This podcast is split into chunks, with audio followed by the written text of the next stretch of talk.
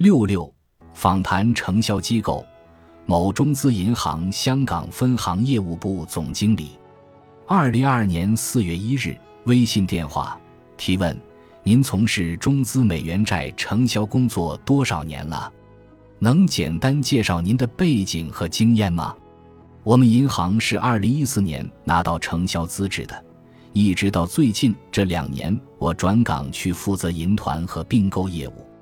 我自己是一直在银行工作的，我自己去参加投标、当面解释、面试，回去后按客户要求微调方案，并且完成内部信贷审批，作为 JGC 角色参加发行日的定价和分配工作。提问：您给客户发行美元债会推荐国际评级吗？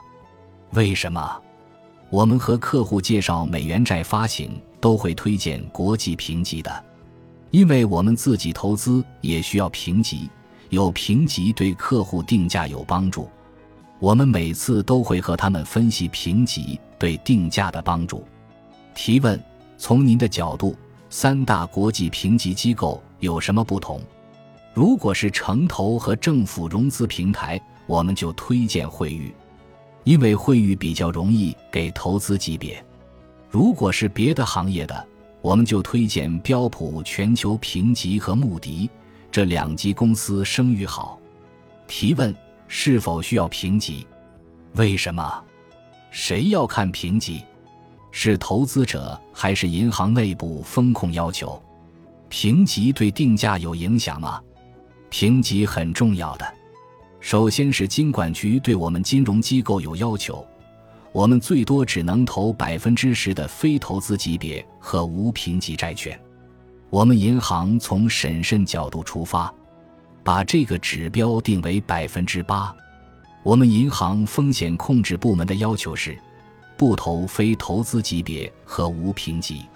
当然，我们也比较欢迎备用信用证下的发行，这属于内保外贷，相对比较安全，我们愿意投资。SBLC 担保的发行往往是无评级的，保费一般都是超过百分之一，但是市场波动的情况下，没有 SBLC 他们发不出来呀。所以你看，最近 SBLC 担保发行很流行。提问：您平时接触到投资者吗？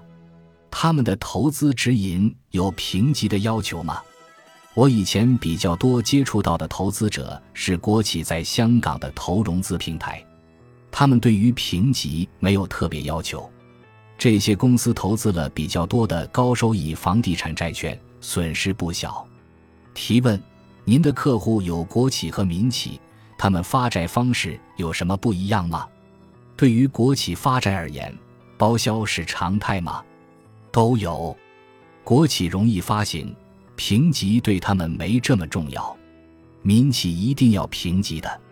我们签的承销协议不是报销。提问：您怎么看待评级选购这个问题？您会促使评级机构给高评级吗？我们自己没有评级顾问，所以不给客户提供和评级相关的服务。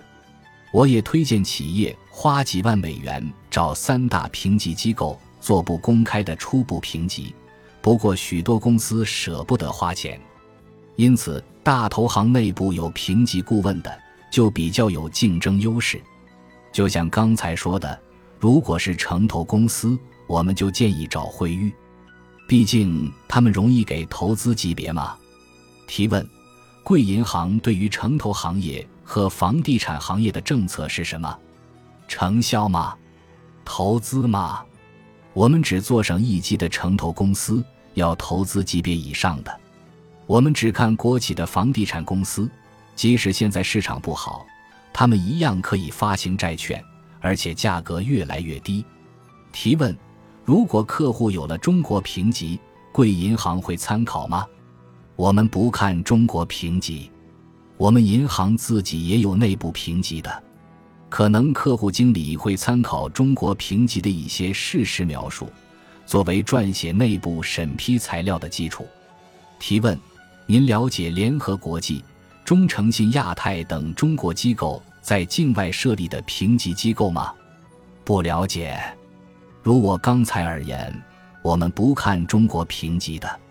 提问：最近中资美元债市场经历了房地产行业风暴，您觉得下一步中资美元债市场怎么发展？我觉得这个市场可能走向两极分化，以后的发行集中在投资级别的公司，所以发行规模不可能像以前那么大。最近的债券发行，我们也有参与，分到的额度越来越少，资金需要投出去，好的资产少。现在的市场就是这样两极分化，无评级依靠 SBLC 担保发行也很抢手。本集播放完毕，感谢您的收听，喜欢请订阅加关注，主页有更多精彩内容。